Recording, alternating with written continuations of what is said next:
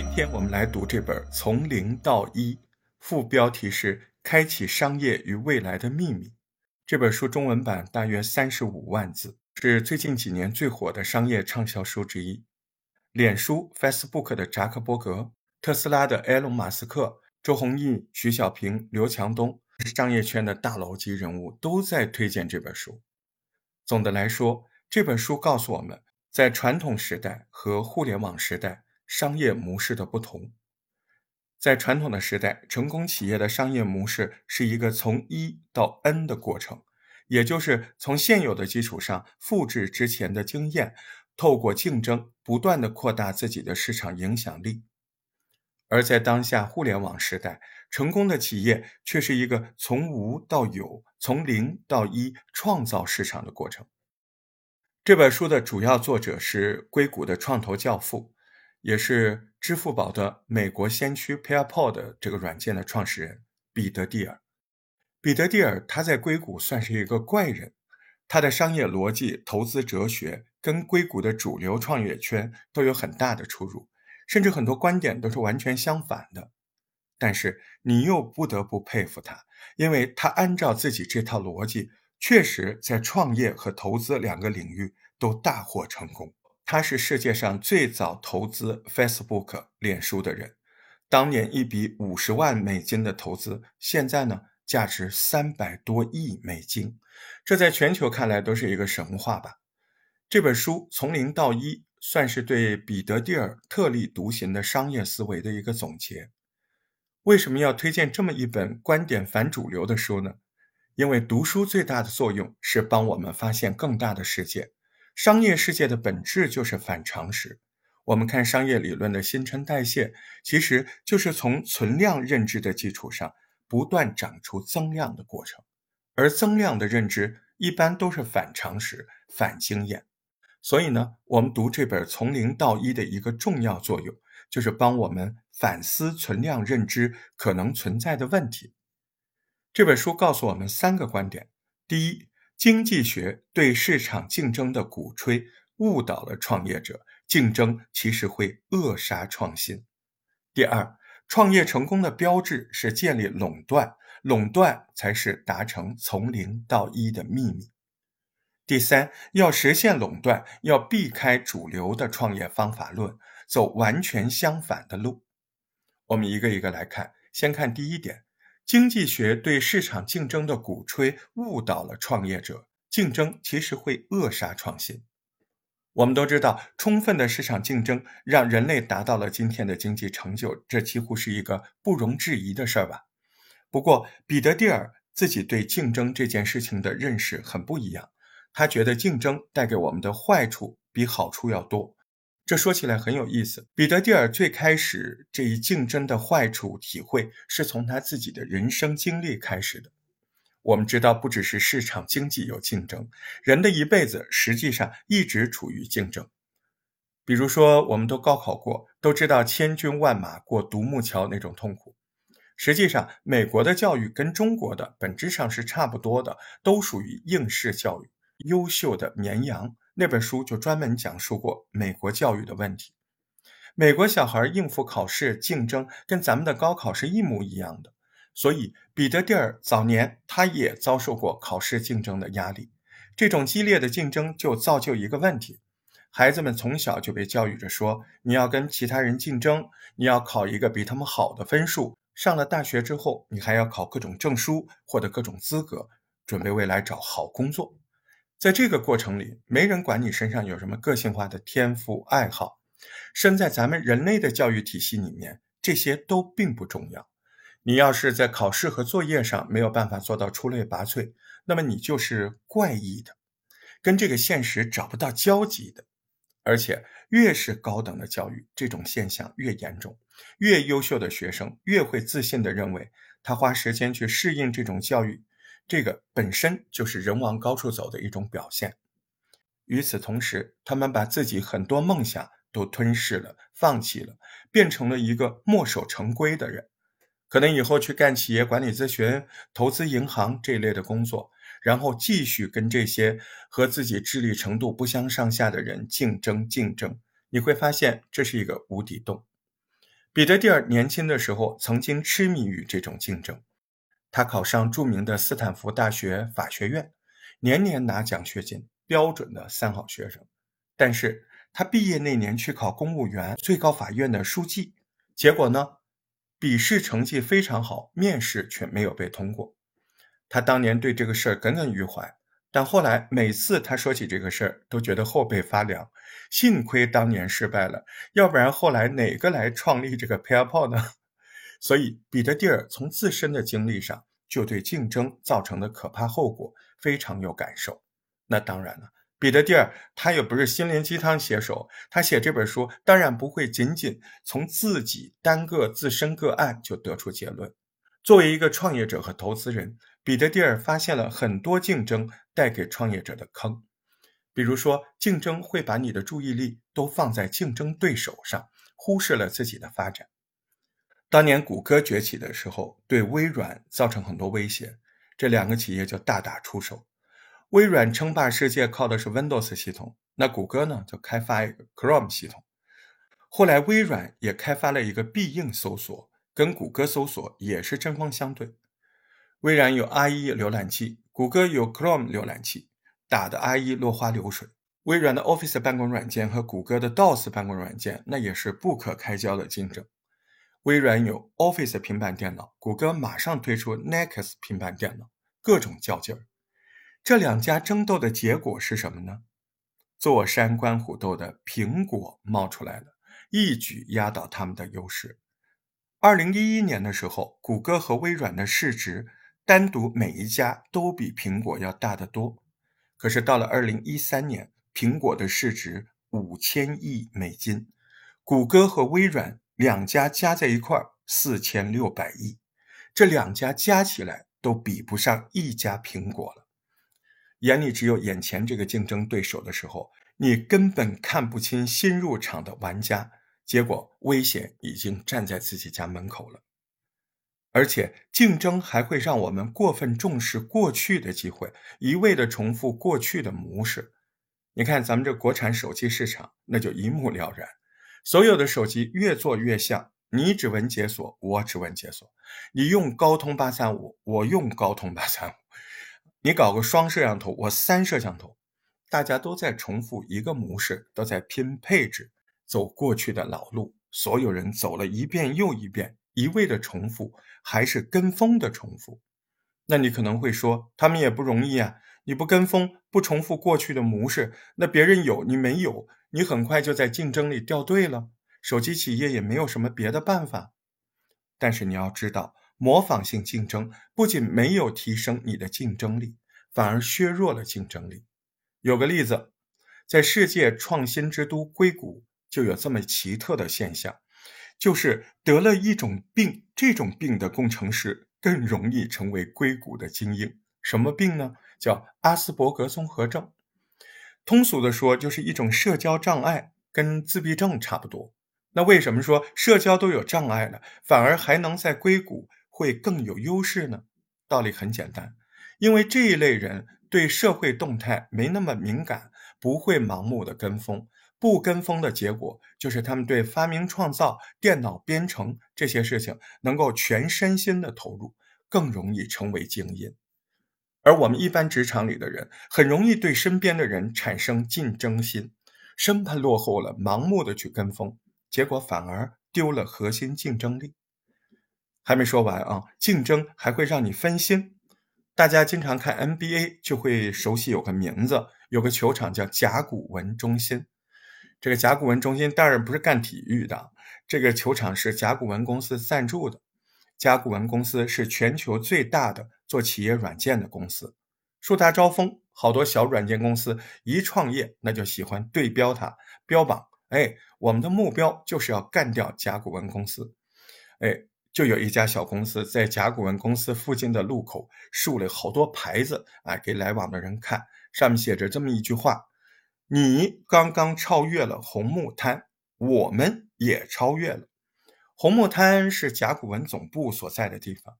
那这句话什么意思呢？就是我们超越你了，你们甲骨文公司。那这么明目张胆的挑衅，甲骨文公司那也不能坐视不管，肯定要还击呀。一来二往，那这家小公司所有的精力都用在跟这个甲骨文公司打口水仗。后来内部风险疏于管理，出了财务丑闻，老板都进监狱了。这不就是竞争给他们分了心吗？其实前面说过，彼得蒂尔自己也创过业，所以他自己其实也吃了很多竞争的苦。他在一九九九年的时候发布的 PayPal，和他差不多的时候，埃隆·马斯克就是特斯拉的老板啊，他当时也创立了一家公司，叫做 XJ.com。呃，跟 PayPal 基本上是干一样的业务，就是支付嘛。那这两家公司那就是全面竞争上了。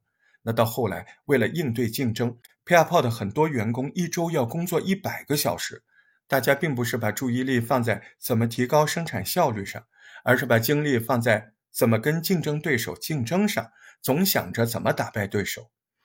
曾经就有一个 PayPal 的员工走火入魔到什么程度？他设计了一个炸弹。说是要把马斯克他们公司给炸掉，这个员工在开会的时候还把炸弹拿出来给同事们看。他说：“你看这个炸弹什么个结构，用什么材料去做？我们该怎么去炸埃隆·马斯克他们公司？”大家吓坏了，赶紧把他制止了。你看，竞争既然能让员工们都这么走火入魔，所以他们很快认识到不对了。来，埃隆·马斯克，大家坐下来一起谈谈。与其我们这样打仗。不如抱团取暖，于是这两家公司就合并了。轻装上阵的 PayPal 马上就有了飞速的发展，这才有了后来的 PayPal 上市。那讲到这儿，你可能会有这样的疑问：竞争有这么多问题，那为什么经济学家还天天痴迷于研究市场竞争，甚至觉得企业之间就要相互竞争才是一种理想的状态呢？彼得蒂尔认为，这可能是一个历史遗留问题，因为经济学家的想法来源于19世纪的物理学家。当时的物理学家整天研究各种宇宙模型、热力模型，一般都是一个大系统里面各个因子相互博弈、竞争，最终达到一个整体平衡这样的状态。那经济学家把这套研究逻辑放到了市场里来研究，企业、个人。觉得竞争会造成供求平衡，最后各方受益。可是问题在于，商业世界它不是静止的。你拿一个物理学的模型硬往上套，这么去理解，企业觉得是不停竞争才能达到平衡，那肯定是有问题的。彼得蒂尔认为，不存在那种完美的均衡，在经济理论之外的现实世界里，每一个企业的成功，恰恰就是因为它打破了其他世界。他做到了其他企业不能做的事情，这就是从零到一的事情，而不是说他跟其他企业做的是一样的事儿，大概一样的事儿，然后从双方的竞争力达到一种制衡。竞争催生的是从一到 n，这不是商业的本质。这就是这本书第一个观点：竞争的坏处。第二个观点：创业成功的标志是建立垄断。垄断才是达成从零到一的秘密。那既然竞争没有办法达到从零到一的壮举，也就触及不到商业的终极目的。商业的终极目的到底该是什么呢？彼得蒂尔的答案是垄断。举个例子，美国航空公司每年要接待几百万的乘客，创造几千亿美金的价值。二零一二年，航空公司的飞机票。平均是一百七十八美金，那算下来意味着每次飞行，航空公司从每位乘客身上赚到多少钱呢？三十七美分。谷歌公司创造的价值相对于航空公司来说，那总额要少得多。二零一二年，同样这一年，谷歌创造了五百亿美金的价值，但是谷歌从中获利百分之二十一。这个利润率是航空业的一百多倍，那你说这是为什么呢？用一个经济学的模型就能解释这个事儿。实际上，所有的经济现象都有两种不同的竞争层面，一种叫完全竞争，一种叫垄断。我们先看完全竞争。经济学家说，完全竞争的市场在供求相当的时候就会达到平衡，但这里有一个前提。那就是处于竞争市场中的每个公司之间没有多大差别，卖的是同类品质的产品，因为只有这样，这些公司才没有市场支配率，他们的产品价格完全由市场来决定。如果说有钱赚，就会有新的公司马上进来争夺利润，于是供给量上升，价格回落。那么先吸引这些新公司的利润，又荡然无存了。如果进入公司太多的话，这些公司就会亏损、倒闭，最终的价格又有回升，到了可以维持利润的水平。在完全竞争这种情况之下，不会有公司获得超出成本太多的利润。但是这是一个比较理想的分析。现实情况很少会出现完全竞争的状态，垄断有的是生存空间。垄断公司自己拥有自己的市场，可以定价，没有竞争，它就可以实现利益的最大化。但在经济学家眼里的垄断，就是用手段消灭了竞争对手，或者是从政府那儿拿到了许可证。其实还有一种可能。那就是靠创新，一步步拿到一个自然状况下的市场垄断。但是好像大众觉得，只要是垄断就是一样的，都是不好的。彼得蒂尔认为，只要不是非法强占，或者说靠政府关系搞到的那样不好的垄断，只要不是这些，对于消费者来说，那就是非常有价值的垄断。前面例子说过，谷歌就是一个有价值的垄断的范例。从二十一世纪初，谷歌就把微软还有雅虎远远的甩在后面了，在网络搜索领域无人能敌。他们靠技术实现了搜索领域无人能及的价值，所以说它在这个搜索领域是没有什么实质性的挑战，这就是一种自然形成的垄断。那你可能会说了，好像感觉谷歌所在的这个领域很市场化，看不出来垄断呀。实际上，垄断不垄断，没有人愿意说实话。垄断者为了自我保护，肯定不会说实话。谁会炫耀，到处说自己是垄断地位？这不等于要大家来查他，要政府查、司法起诉吗？所以，为了继续不受干扰的获得垄断利润，各种公司会想方设法。隐瞒垄断这个事实，通常的方法就是夸大竞争。那你要说谷歌垄断了，占搜索引擎市场的百分之六十八了，他们会说我们百分之九十的收入来自广告，我们的广告才多大一点，占全球广告市场不过百分之三点四，是个不起眼的小角色。如果你说再进一步的把谷歌定位成一家科技消费品公司，那就更麻烦了。谷歌确实在研发各种科技消费品，比如自动驾驶汽车、安卓手机、可穿戴设备。但是，全球科技消费品的市场规模是上万亿美金，谷歌在里面只占百分之零点二四。那你怎么说人家垄断呢？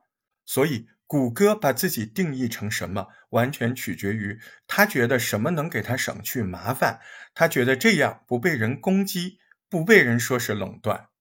你觉得它不垄断，就是因为它成功的转移开了你的注意力。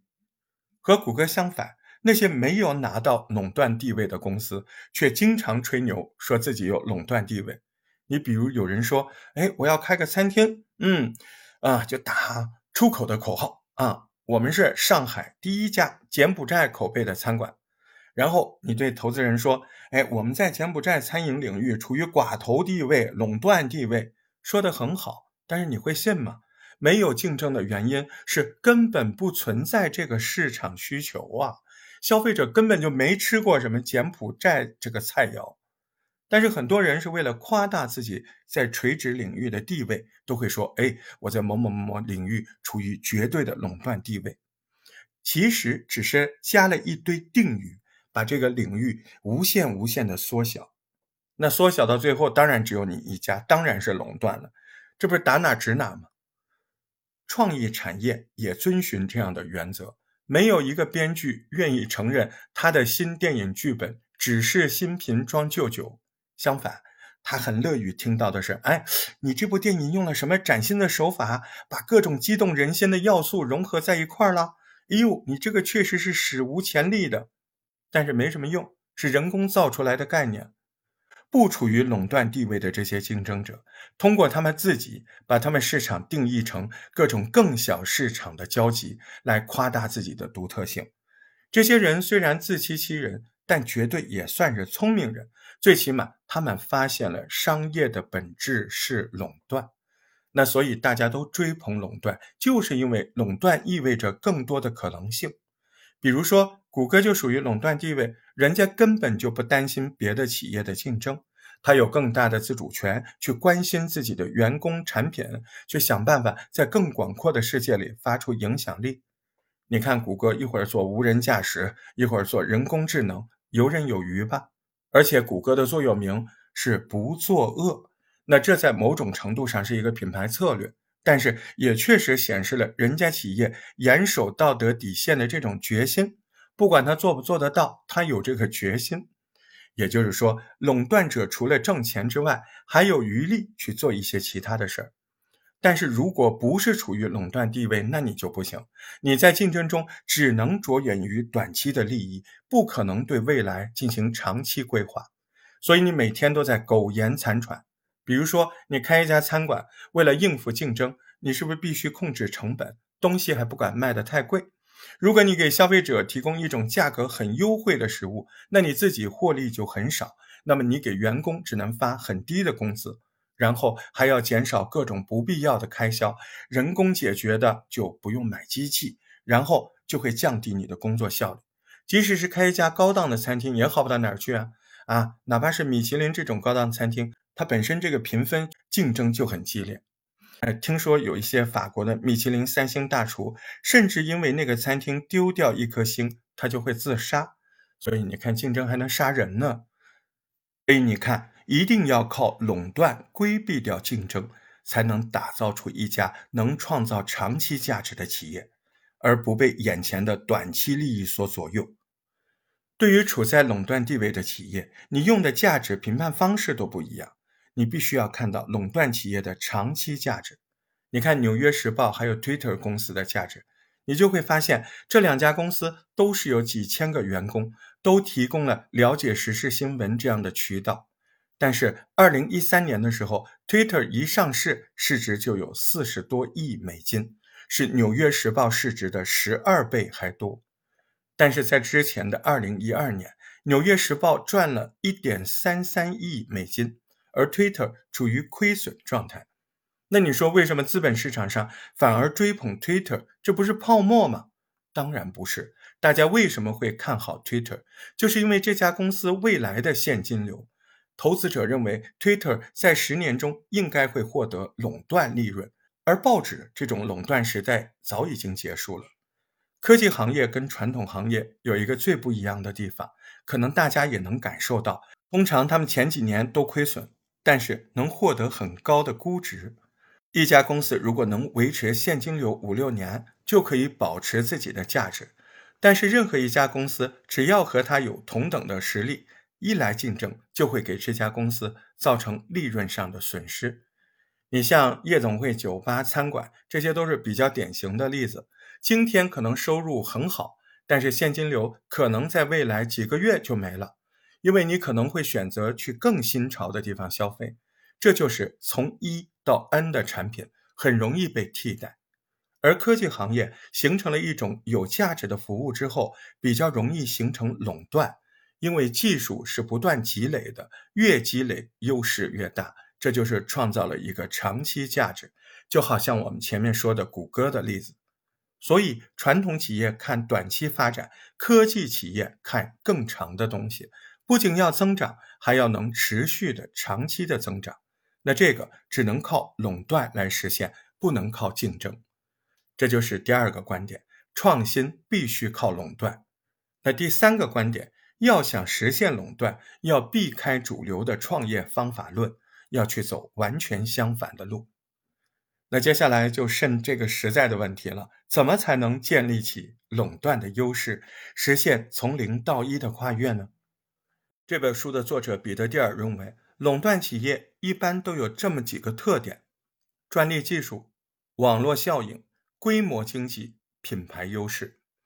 你要打造一家垄断型的企业，也是必须从这几个角度着手。那我们一个个看。首先，专利技术，就说你的产品要比别人好很多，让别人没有办法透过简单的复制就能跟你竞争。比如说谷歌的搜索算法，搜索又快又准，那就是其他搜索公司暂时做不到。那专利技术多好才算好很多呢？一般来说，你的专利技术享有足够的壁垒，你必须比它相近的这些替代产品好出十倍以上，才能算有真正的垄断优势。市场上主流的创业方法是说，你一定要找到市面上现有产品的不足，然后提供一个更好的解决方案，这样就能成功。关于这个说法，彼得蒂尔坚决反对这种思考方式，他认为是不对的。这就是一个从一到 n 的思路，是一个改良性思维。你只是好了一点点，这给不了你垄断地位。你要做十倍以上的提升。那最明显的方法就是直接创造一个全新的事物，比如说在 PayPal 出现之前，美国人在网上买东西，顾客用支票支付，可能七到十天才能到账。那有了 PayPal，买家一拍下来就可以立刻支付了，卖家立刻就能拿到现钱。何况还只是网上操作一下，都不用去银行。你看这个就比支票好了十倍都不止。我们都知道。乔布斯当年被赶出苹果公司，到他后来重返苹果公司之后，做的第一件事就是削减产品线。他把当时苹果五花八门的产品线都砍掉了好多，只剩下了一两个。这就是从这个维度思考的，只留下能比别人做的好十倍以上的产品，其他的通通砍掉。第二个是网络效应。就是让一个产品被越来越多的人使用。你比如说，脸书 （Facebook），你注册一个 Facebook 的账号很有意义，因为不是你单方面的用，而是你所有朋友都在上面用。对你来说，你上去之后就能获得一个网络社交的圈子，那这个作用就很大了。当然，这里有一个技巧，要做成特别大的一张网络，好多人都进来用，那你起步的第一步是什么呢？这就特别有意思，你必须找一个非常小的切入点。咱们之前说过的，脸书 （Facebook），它做这么大，其实是首先从哈佛大学的学生开始的，然后本校的学生开发完了之后，又切到其他常春藤大学优秀的那些大学的学生，完了之后再推向全美国所有其他的大学，然后再从大学推到大学之外的全社会。人家是一步一步扩大的，可能有人上过 NBA 这种课堂上讲到做企业的方法，就会说到，一般会告诉你要抓大市场，因为大市场就是一片大海，就算从里面舀一瓢水喝也够喝了。但是我们看到真正做大了的创业公司，都是从一个非常小的点切进去的。甚至一开始看，压根儿就是人畜无害，你都意识不到它可能未来会成为一个庞然大物，一个独角兽，意识不到。前两天，脸书 （Facebook） 就曾经发布数据，他们在全球那一年已经有二十亿用户，全球才多少人？才七十亿，都有二十亿人在用脸书。你想想这个数据多恐怖！它当初呢？当初只是一个针对本校学生的小软件。谁能想象它能长这么大呢？肯定想不到。这也不是规划出来的，而是从小处切入，一步一步发挥出网络效应。你要一开始就说我要做一个服务二十亿人的产品，那你根本做不出来。第三个呢是规模经济，从小处切进来之后，你需要持续的扩大规模。那怎么扩大呢？要从相邻的领域开始扩张。当年亚马逊从图书市场切进来，把书卖火了，他们就往相近的市场延伸，比如卖光盘、DVD、卖录像带，一步一步拓展出去，继续增加种类，一直成为一个世界级的综合商店。但是如果说你选的点一开始不容易往外扩展，那这个就悲催了。这方面，当年的易贝就是一个反面的例子。易贝也是从小市场切进去的，一开始主要服务那些对拍卖感兴趣的客户，它这个群体非常的小，易贝很快就在这个非常小的群体里建立了垄断地位。不过易贝后来发展的不是很好，就因为它的拍卖模式，拍卖比较适合的就是特色小物件，比方说小纪念币呀、邮票啊、特别的书本呢，这些日常生活里也不太常用的东西。常用的日用品，大家还是会去亚马逊上去买。后来，eBay 没有发展成大家预期的那个样子，也就是说，你选了一个小市场切进去，没错，但是一定要找一个能向更大市场扩展的小市场，不然很快你就碰到天花板，就没有发展了。不过，谈到规模优势呢，还有一个坑，就是不考虑边际成本，垄断企业。越强大，开发一个产品的固定成本就可以用很高的销量来分摊掉。也就是说，如果你能做到足够大的规模，边际成本就会降到接近于零，那别人怎么和你竞争呢？但是很多企业家他之所以做不成垄断企业，最根本的原因就是他的商业模式设计的就不对。如果你说开个餐馆，你想有更多的顾客，你就必须雇佣更多的厨师、服务员，扩大餐厅的面积，不停装修。这么扩张完了，算下来利润还是很有限。但是微软的工程师就不一样，人家一次性开发完系统之后，剩下的就是一个销售问题。每多卖一份，你付出的成本就接近于零，这才是一个规模经济的思路。第四个因素，品牌优势。你看，苹果现在是最强势的品牌之一，外观设计时尚简约，用户体验流畅，整个品牌打造出来的感觉就是非常高端。所以很多公司呢也想效仿苹果呀，他们就花钱做广告，开品牌店，使用奢华的材料，模仿苹果的设计风格。但是这些表面的光鲜并没有带来品牌优势。那你说最重要原因是什么呢？那苹果它除了硬件、软件，它都有一套复杂的专利技术呀。更重要的是，形成的内容生态系统，成千上万的开发者都在为苹果手机开发各种软件。苹果拥有亿万用户，这些用户之所以选择苹果的平台，是因为这里面有很多应用程序，这些都是苹果的品牌优势吧？这些品牌优势巩固了苹果对市场的垄断地位。说完了四个要素：专业技术、网络效应、规模经济、品牌优势。那这四个要素就是打造垄断企业跨越从零到一的秘密。那聊到这儿，今天内容差不多聊完了。总结一下，总结一下。首先，我们说到了经济学对市场竞争的鼓吹误导了创业者，竞争并没有我们想的那样刺激着创新。相反，竞争会让创新者眼中只有对手，为了赢而创业，而不是在为了价值去创业，这就会扼杀创新。其次，说到了创业成功的标志是建立垄断，垄断能把创业者从激烈的市场竞争里面解放出来，把精力真正用到创造从零到一这个壮举上。垄断是优秀企业身上的共通点。最后，我们讲到了，要想实现垄断，就要避开主流的创业方法论，要去走完全相反的路，打磨专利技术，从小处着手，打造网络效应，慢慢的推向更大的市场，形成规模效应，逐步建立起品牌护城河。好了，从零到一这本书，我们也从零到一，一点一点给你解读完了。为了促进你经常学习新知识，建议你可以每次到这儿了，就赶紧把听完的感受写在这条节目下面。哎，一条一条，咱们从零到一，养成这样的积累。祝贺你又听完了一本书，感谢你对大石头节目的支持关注，请你订阅、好评、说重点，同时也别忘了点赞和身边的朋友分享这些浓缩的知识精华。